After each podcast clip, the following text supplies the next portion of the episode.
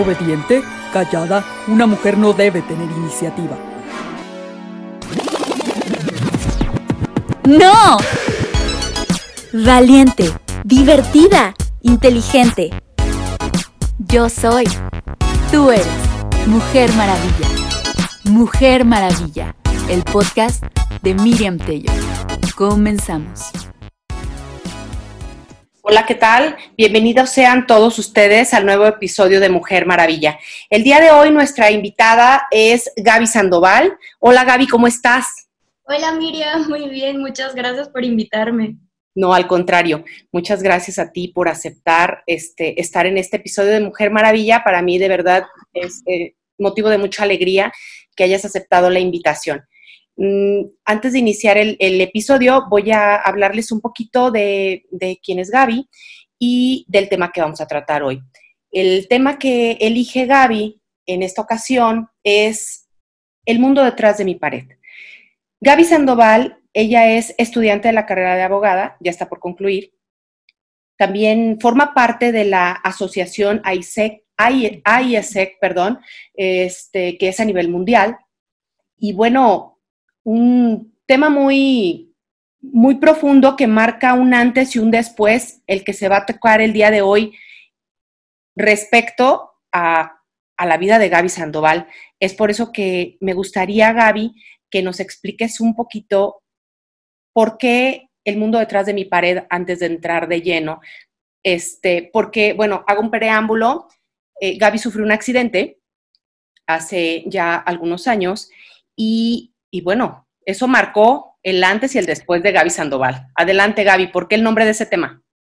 Claro, pues primero es una de mis canciones favoritas. Desde que la escuché, o sea, supe como algo me llamó mucho. Es de mi grupo favorito también.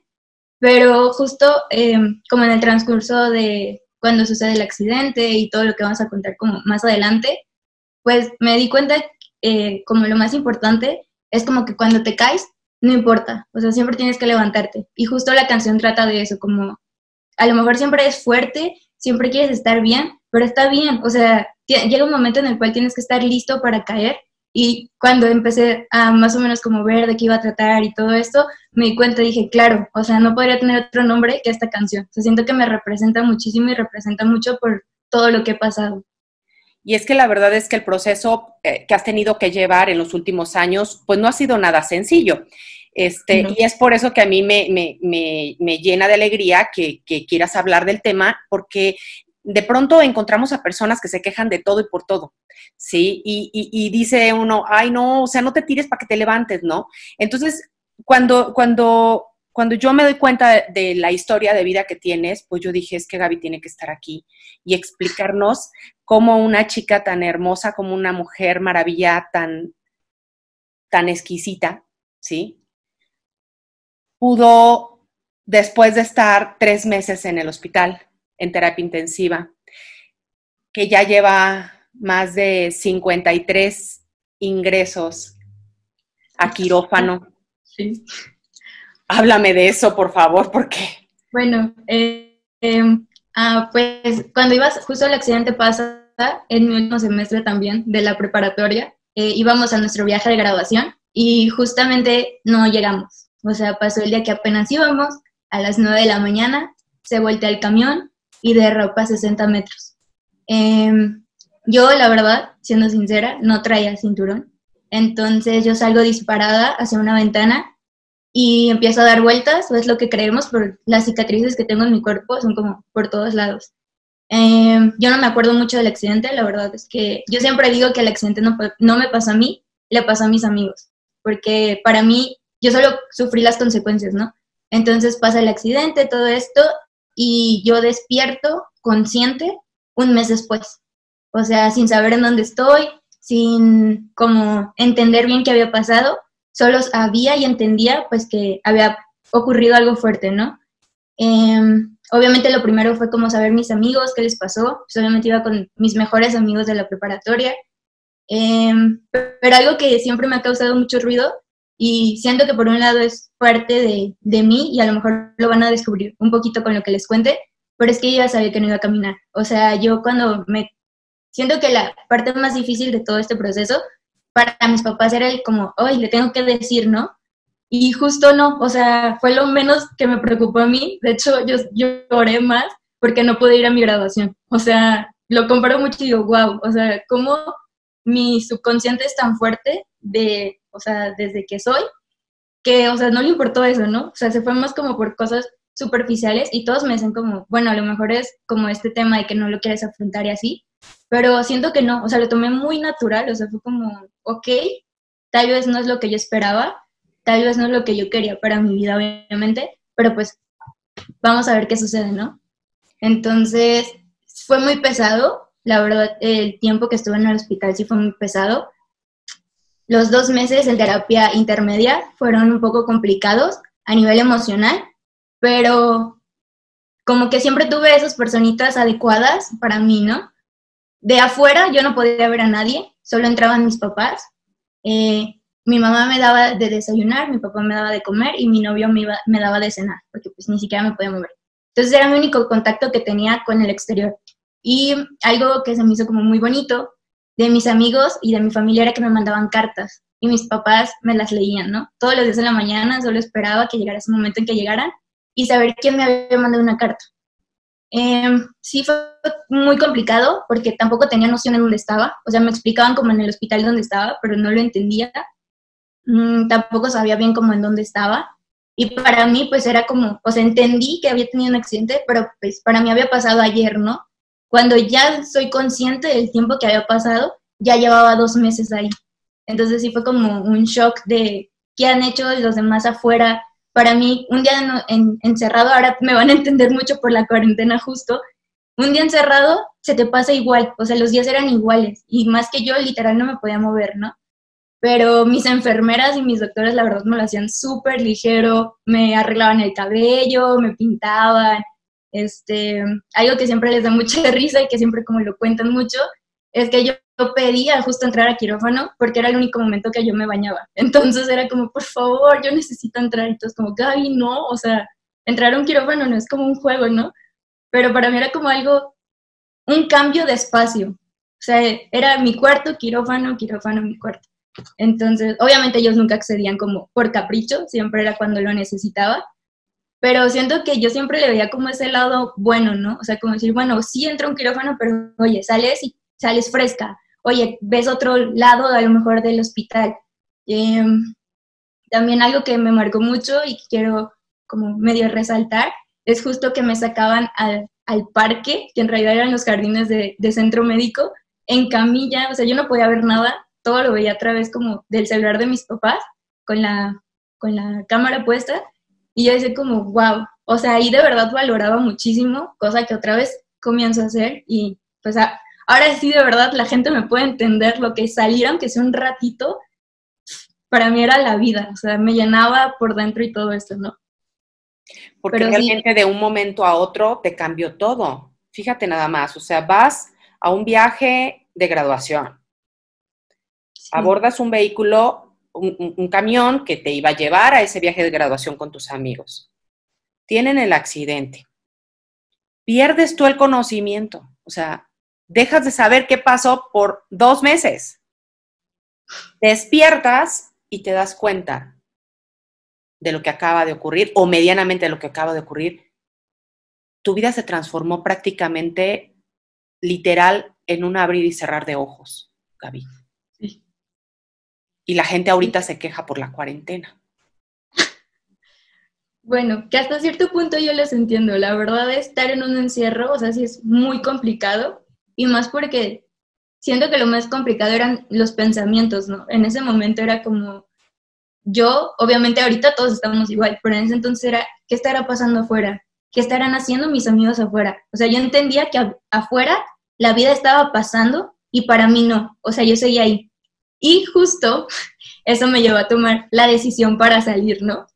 Em, fue una decisión pensada por mí, a lo mejor muchos dirán, fue a la ligera, pero para mí era necesario.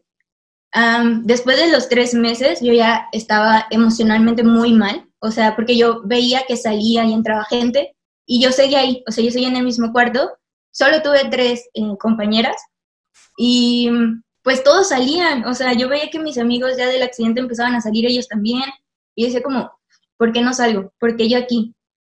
Y justo ah, me motivó mucho que justo mi, mi grupo favorito iba a venir aquí a Guadalajara.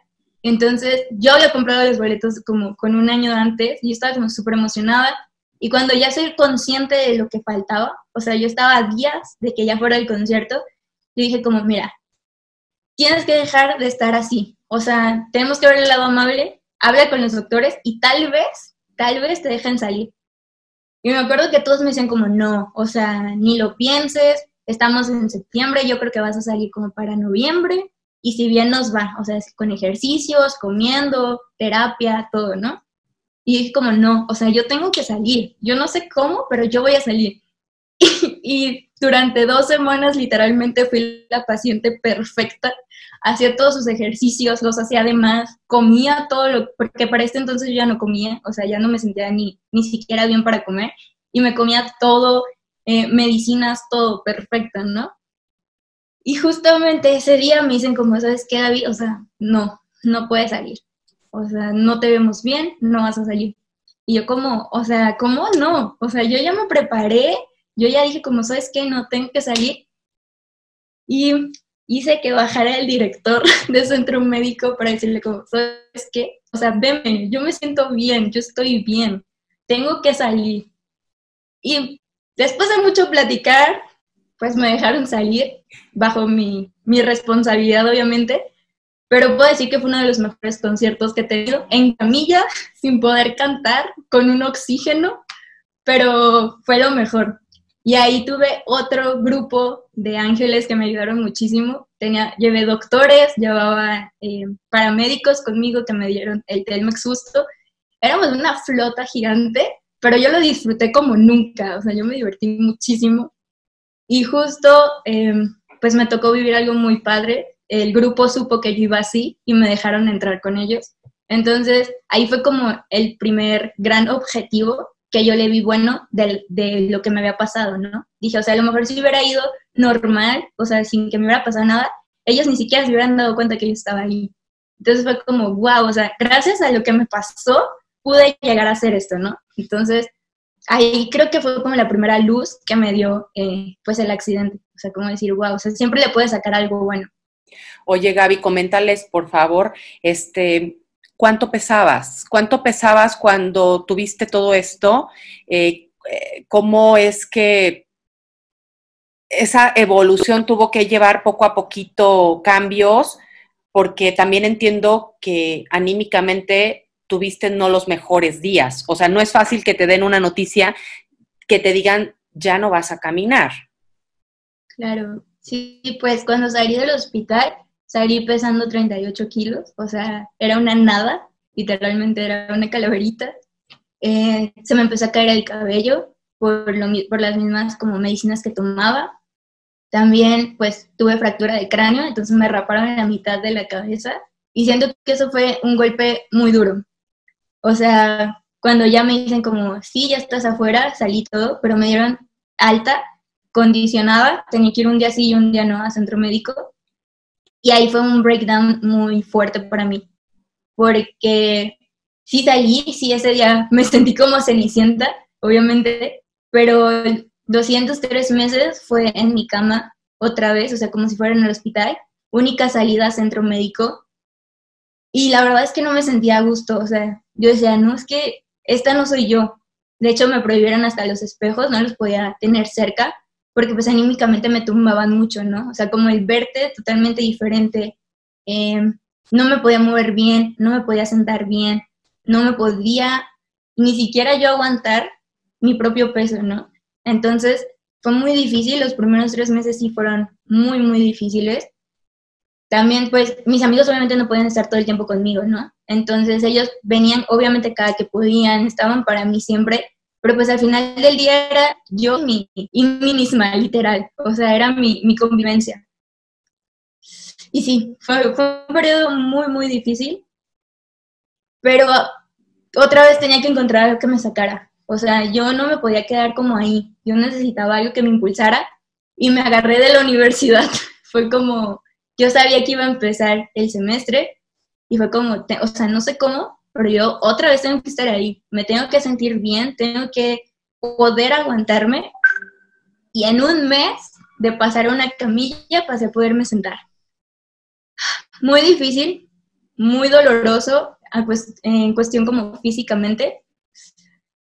Y no sé, la verdad, a veces me pregunto de dónde saco las fuerzas, pero lo logré, ¿no? En un mes, aunque todos me dicen como Gaby, no, o sea, espérate otro semestre, no lo vas a aguantar, está muy complicado. Mis, compañeros de la, universidad, se acordarán, o sea, mi silla era gigantesca, me tenían que em, acostar, mi silla se podía, eh, el respaldo recostar, porque yo no aguantaba ni siquiera una clase sentada. O sea, yo me acuerdo mi primer semestre fue más tortura que placer, porque llegaba a mi casa y eran dolores horribles, o sea, toda la espalda entumecida, las piernas me dolían y yo decía como, pero vele el lado amable, estás viendo gente, estás conviviendo, tienes personas que te quieren ayudar, porque ahí también descubrí algo que me llenó y que me, me sigue trayendo cosas buenas, y es que siempre va a haber personas que te ayuden, siempre. Yo tenía mucho el miedo de decir como, oye, ahora cómo voy a tratar a la gente? ¿Ahora cómo voy a convivir con ellas? pedir ayuda no me salía, o sea, yo decía como, no, ¿cómo yo le voy a decir a alguien, oye, ¿me ayudas? Y todos, todos en mi salón me ayudaban muchísimo. Y yo decía como, wow, o sea, aunque yo no lo pida, ellos están para mí. Pero no sé, o sea, sí, el, el primer semestre fue muy, muy, muy complicado para mí. Y no es para menos, porque realmente después de haber estado tú en un encierro, confrontándote contigo, todos los días, de alguna manera, encontrando respuestas. Quiero pensarlo, si no, corrígeme. Este, y de pronto te enfrentas a entrar a la universidad. Claro. Y a un contexto completamente nuevo. ¿No? Sí, sobre todo siento que ese fue el choque más fuerte porque yo no estaba segura de mí misma. O sea, en ese momento yo estaba segura de lo que estaba haciendo. O sea, yo sabía como, wow, o sea, las terapias están funcionando, sí, está sentada, qué padre, pero yo como persona no me sentía yo misma, o sea, yo decía como, esto es algo que yo no tengo, o sea, este cuerpo ni siquiera es mío. Y también enfrentarme justo a nuevas personas, porque pues nadie me conocía. Yo sé como, ¿y ahora qué voy a hacer? O sea, ellos no van a saber quién era la Gaby de antes de esto, ¿no? De hecho, muchos me han preguntado, o sea, cuando les digo como ese accidente, todos se quedan como, ¿en serio? Porque lo ven tan natural en mí que, o sea, piensan que así nací. Y yo sé como, ¿cómo les voy a transmitir que soy Gaby? O sea, que no soy la silla, ¿no? Y yo decía como, claro, pues entonces, a partir de ahí, mi, mi objetivo fue, hay que volver a ser la Gaby que eras. ¿Cómo? No sabemos, pero vamos a volver. Y empezó muchas eh, terapias como muy fuertes, exigiéndome por mí misma, psicológicamente también, o sea, empecé como con tratamiento y todo esto, y fue como, o sea, no sabemos cómo, pero vamos a volver a. Y fueron otros seis meses muy complicados, pero físicamente fueron muy buenos para mí. Siento que esa disciplina y esa motivación fue lo que me ayudó, porque siempre el primer año es muy crítico, o sea, es lo que te devuelve o no la movilidad. Y yo me esforzaba muchísimo, pero siempre mi mentalidad era, hay que volver a ser quien eras. O sea, no sabemos cómo, pero vamos a volver ahí. Entonces me acuerdo que hice demasiada terapia, hice como muchísimos ejercicios, recuperé mi peso hasta cierto punto, siempre he sido muy delgada, pero lo recuperé hasta cierto punto y yo decía como, wow, o sea, tú puedes, vas súper bien. Y cada vez que me veía al espejo decía como, mira, hoy te pareces más. Me empezó a crecer el cabello y decía, wow, vamos súper bien, ¿no? Pero, no sé, como que dentro de mí todavía no sentía ese ese feeling de decir eres Gaby. Yo decía como, no, algo nos falta todavía. No sé la verdad qué era lo que faltaba, pero yo decía como, no, o sea, esto no, no puede seguir así. Y justo buscando este camino de por dónde me voy a ir, por dónde no, deciden cambiarme de silla a una un poquito más funcional. Ya no era tan grande, seguía siendo para personas normales, se puede decir, pero era más delgada, más fácil de llevar. Y con eso dije como, wow, o sea, tal vez puedo volver a ser yo si me puedo mover más, ¿no? empecé a salir muchísimo más. Ya no tenía este mindset de eres un estorbo, porque eso era lo que yo sentía, pues con la silla súper grande, si era como no puedes entrar por aquí, no puedes ir por acá. Entonces sí fue como, wow, o sea, ya me puedo mover, ya puedo salir, me siento más libre.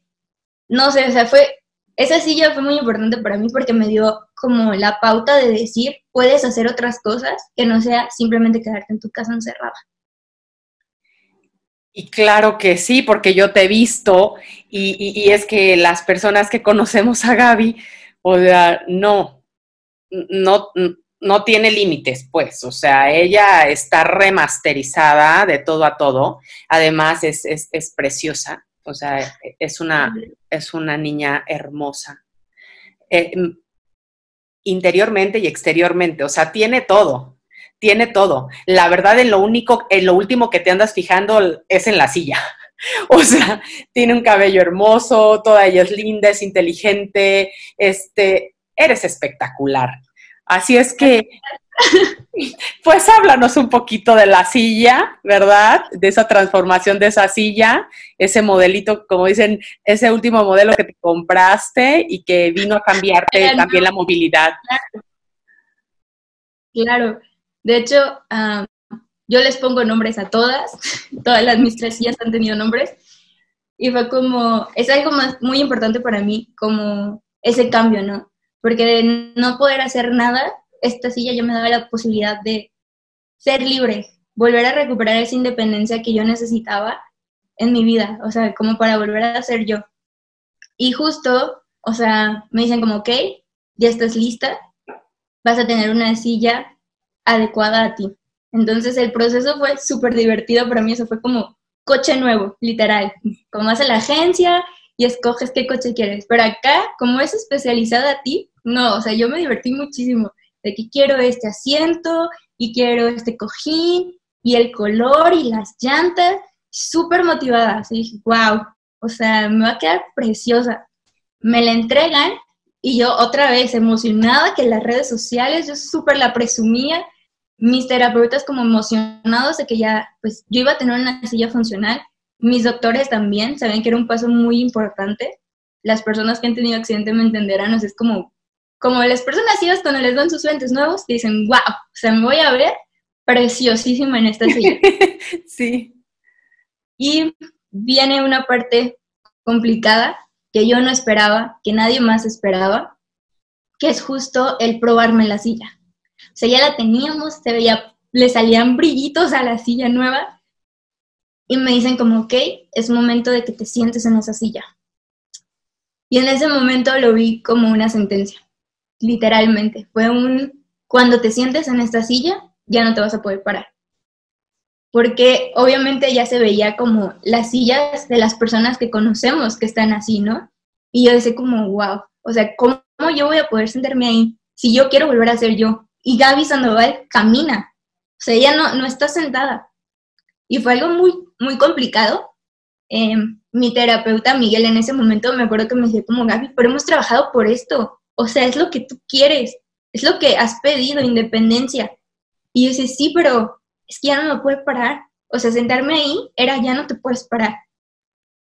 Y fue muy, muy difícil, fue muy complicado, pero tenía las personas adecuadas a mi lado. En un principio ellas obviamente me dijeron como, ¿sabes qué? No te sientes, está bien. Y poníamos excusas. O sea, día de terapia, día que ella decía, no, es que me duele la espalda, no, es que hoy no funciona, es que el clima, o sea, incluso ponía como excusas súper feas, ¿no? que no sonaban lógicas, o sea, no tienen nada que ver con la silla. Pero yo decía, yo no me voy a sentar así, o sea, ¿cómo yo voy a permitir que me sienten en una silla? Y fue mucho, siento que ese sentimiento de quererme recuperar, el que me llevó a decir, ¿sabes qué? Tienes que sentarte. O sea, ya no podemos estar en esta silla esta silla es incómoda, esta silla no, no, sí te permite moverte, pero no como tú quieres. O sea, tú, tú eres esa persona muy libre, tú eres esa persona que, que no necesita ayuda de nadie más para moverse a sí misma. Y la verdad, otra vez me tocó volver a decir, bueno, no sabemos cómo, pero otra vez vamos a sentarnos en esa silla. Fueron unos tres, cuatro meses los que me llevó poderme sentar en esa silla. Y me acuerdo del sentimiento perfectamente. Yo me senté y dije, ahora sí, a ver qué nos espera en el mundo, ¿no? Porque se sentía muchísimo más ligera, porque yo la podía mover, porque me facilitaba todo, o sea, podía girarme, podía eh, desplazarme más rápido y decía, ¿por qué te tardaste tanto para poderte sentar en esta silla? No sabes lo que puedes lograr en esta silla. Y no sé, o sea, otra vez fue como, lo hicimos. No sabíamos cómo, constancia, muchísima dedicación, pero otra vez lo hicimos. Y me senté en mi silla. No, y, y, seguramente, bueno, esa capacitación y esa entrega antes de poder tomar esa decisión tan importante, pues claro que no fue nada sencilla, Gaby. O sea, claro, evidentemente no lo fue, y, es por eso que también realzas tu carácter, realzas eh, esa fuerza que viene de dentro de ti y que has venido trabajando justamente a raíz de lo que te pasó y que seguramente ya lo traías. Esa garra ya estaba dentro de ti. Simplemente tuviste que decir, esta soy yo, me quiero como soy yo en este momento, tomo las riendas y si esta silla van a ser mis pies, pues que sean los más veloces. Claro. ¿No? Y eso está increíble porque cuántas personas también tardan en tomar decisiones y, y a veces tienen mucho miedo de hacerlo. No se sienten con la capacidad de poder decir, lo voy a lograr, lo voy a hacer, porque el miedo los paraliza. Y cuando escuchamos historias como la tuya, pues nos damos cuenta que qué importante es la acción, qué importante es decir, métele. Cada día que pasa es un día menos, eh, o sea, es un día menos en tu vida. ¿Cómo la quieres vivir? ¿Qué quieres hacer? Y, y a mí todo esto me tiene atrapada porque me parece que nos quejamos mucho los seres humanos. ¿Sí? y que, y que de verdad Dios, el universo, en lo que la gente quiera creer, no te manda nada que no seas capaz de sobrellevar. No, porque te da la familia perfecta, los amigos perfectos, eh, en, tu caso el equipo médico perfecto para que pudieras hacer frente a todo esto. Sí, andamos ahí como ya los tiempos así como rapiditos Cuéntales, ¿hay, hay algo rapidito de la asociación? Ah, sí. La asociación, ¿cómo va? En, este andar de buscar quién era, a dónde pertenecía, entré de colada a una asociación. Una amiga me dijo, como sabes qué, se viene un congreso de una asociación, sonaba súper raro, y yo decía, bueno, me dijo, pero tú, yo sé que eres chida, entonces, ayúdame. Y otra vez dije, ¿cómo me voy a enfrentar yo con esto que soy ahora a decir gente nueva otra vez, en ambiente diferente y que no, o sea, nadie me explicó, los que son de ahí sé que me entenderán que hay muchas cosas que te tienen que explicar cuando entras y a mí fue como, vas. Pero ahí no sé, me cambió la vida. Sé que tal vez sonará muy, muy cliché, pero desde el primer momento que llegué, la gente, no sé, la gente que está en ese simplemente tiene ganas de hacer las cosas. O sea, no les importa de dónde vienes, no les importa quién eres. Mientras tengas ganas de hacer algún cambio, eres bienvenido. Y me acuerdo mucho mi primera interacción como ya con alguien de la asociación, que era una chica justo del Comité Nacional. Y desde que llegué ya me dijo como, hola, ¿cómo estás? O sea, sin conocerme de nada, porque yo estaba súper colada ahí. Hola, ¿cómo estás? Me dijo, oye, tú vas a estar aquí, ¿verdad? Y yo, sí y me, y me dijo como, ah, yo te ayudo, ¿qué necesitas? ¿Quieres que te bañe? Y yo así como, ¿qué? o sea, súper sacada de onda. Y me dijo, no, sí, mira, yo te voy a dar un tour. Justo fue en la expo, Guadalajara, y ella me trajo, o sea, todo ese día, de arriba para abajo. Yo decía como, esta gente, ¿qué onda? Empieza ahora sí a formar el congreso y ni una sola vez me sentí como Gaby Sandoval en la silla. Era Gaby, simplemente Gaby. Y dije como, aquí soy, o sea, me tengo que quedar aquí. Aquí de verdad no les importa la silla, no les importa si es difícil llevarme, no les importa que tarde tiempo en llegar. Ellos me quieren por quien soy. ¿Sabes qué? Perdón que te interrumpa, pero creo, Gaby, que no es tanto que la gente te quiera con la silla o no la silla, perdón que lo diga. Más bien creo que ya para ese momento tú ya te querías lo suficiente. Cuando uno se quiere lo suficiente, lo que traes de adorno, lo que traes de accesorio sobra, porque lo que brilla en la persona es la esencia, es la luz que da a los demás, y entonces proyectas seguridad, amor, sensualidad, belleza, inteligencia, porque es lo que traes tú. Entonces, para ese momento, en ese congreso, en esa asociación, pues Gaby ya estaba forrada de ella. Entonces brillabas, brillabas, ¿sí? Oye, tenemos bien poquito tiempo, ya casi estamos cerrando. ¿Qué te parece si vamos entrando a algunos consejos que les quieras dar a los escuchas desde tu experiencia? Claro, pues a mí creo que el primero que podría mencionar es cuando tengas alguna adversidad, solo tienes una opción y definitivamente no es rendirse.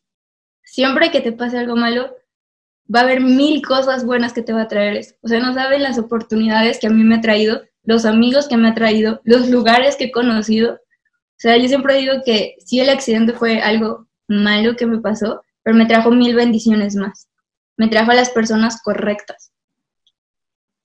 No sé, otra cosa que les podría decir también es tu discapacidad no te define como persona. O sea, yo en este momento ya, como dice Miriam, o sea, yo ya no soy Gaby de silla, simplemente es, hola, soy Gaby. Conóceme, esta soy. No importa la silla, no importa si estoy despeinada, simplemente soy Gaby, ¿no? Otra cosa que me gustaría muchísimo decir, que es un consejo dentro de la asociación, es haz lo que todos te digan que no puedes hacer. Cada vez que me decían, tú no puedes esto, era como, lo voy a hacer. O sea, no me importa cómo, yo lo voy a hacer. No me importa si estás conmigo, yo lo voy a hacer. Si estás conmigo, perfecto, porque lo vamos a hacer muchísimo más rápido, ¿no? También, no sé, valoren mucho a las personas que les rodean. O sea, no saben las personas que tienen a un lado y no saben cuánto les puede ayudar. Y sobre todo, que agradezcan muchísimo a aquellas personas que los impulsan. O sea, si yo no hubiera tenido esa personita que me decía, tú puedes, creo en ti, confío en ti, aunque tú sientas que no puedes, hazles caso. O sea, por algo estén ahí y dile muchas gracias. Porque a lo mejor en ese momento no te resuena su mensaje, pero en algún momento lo va a hacer. En algún momento te va a hacer clic y vas a decir, wow, esa persona confió en mí. Y por último, me gustaría decir que busquen espacios que los reten. Quedarse conforme con algo nunca es bueno. Siempre tienes que ir por más, porque así te demuestras a lo que puedes llegar, le demuestras a los demás quién eres y sobre todo te sientes muy bien contigo mismo cuando logras esos retos. Imagínate nada más, este, escucha, después de estos consejos de Gaby Sandoval, con, una experiencia de vida que para muchos eh, pudiera pintar como algo negativo, y se ha convertido en algo positivo, en algo que trasciende, en algo maravilloso y, lo sigues al pie de la letra, estas recomendaciones que ella te da, seguramente vas a ver la vida de otra manera, seguramente vas a entender, eh, como dice ella, la importancia que tienen justamente esas personas que con todo amor y dedicación este, están a tu lado. ¿sí? Eh, se nos pasó comentar que, que Gaby es hija única, y que tiene una mamá y un papá increíbles, superhéroes, ¿sí? Que han estado tallando a Gaby poco a poquito, con todo amor y cuidado, con toda delicadeza, para ser esta increíble mujer maravilla que el día de hoy tenemos en este episodio. Eso, digo, así o más bendecida, fíjate nada más que tienes unos padres que te aman, que tienes amigos y, gente que te rodea, que te admira, te respeta, y que eso es lo que tenemos que escuchar, justamente lo que sí suma, porque lo que resta, eso hay que hacerlo a un lado, ¿verdad? La verdad. Este, ya casi nos estamos despidiendo y nos quedan unos minutos nada más, entonces pues despídete del público. No, pues muchas gracias a todos los que me estén escuchando. A ti, Miriam, por invitarme. La verdad, me sentí muy orgullosa de que me invitaras porque te admiro mucho como maestra, como persona. Y no sé, me sentí muy, muy emocionada, también un poco nerviosa, es la primera vez que cuento como todo el después de, siempre es como me enfoco en el accidente, pero de verdad, o sea, si a alguien le sirve, espero que nunca se rindan, o sea, de verdad sigan adelante y no importa lo que les pase, les juro que todo pasa por algo y de todo aprenden. La agradecida soy yo. Este, la que te admira soy yo. Y acuérdate que en clase hemos hablado mucho que somos espejo. Sí, las personas somos espejo. Y, coincidimos con aquellos que nos dan luz y que de alguna manera brillan igual. Este, si no, chocaríamos. Así es que la bendecida y la agradecida soy yo contigo. De verdad, Gaby, te, agradezco profundamente que, me hayas dado el espacio para hablar de este tema el día de hoy, porque públicamente lo digo. Te quiero, te admiro, te respeto y me siento yo emocionada porque tú estés en mi podcast. O sea, yo soy la bendecida con todo eso. Así es que, de verdad, mil gracias. Eh, que Dios te bendiga, que sigas siendo la mujer increíble que eres sigue con la asociación al mil. Como una abogada no tengo dudas que harás todo cuanto sea necesario para dar tu mejor versión, ¿sí? Bendigo a tus padres, ¿sí? También los bendigo y los admiro. Así es que público, muchísimas gracias de verdad por haberse dado la oportunidad de escucharnos, pero sobre todo, darte la oportunidad de ver y escuchar a esta increíble mujer maravilla. Muchas gracias, Gaby Sandoval. Muchas gracias, Miriam. Nos vemos. Bye, bye. Bye. Hasta el próximo episodio de Mujer Maravilla. Muchísimas gracias.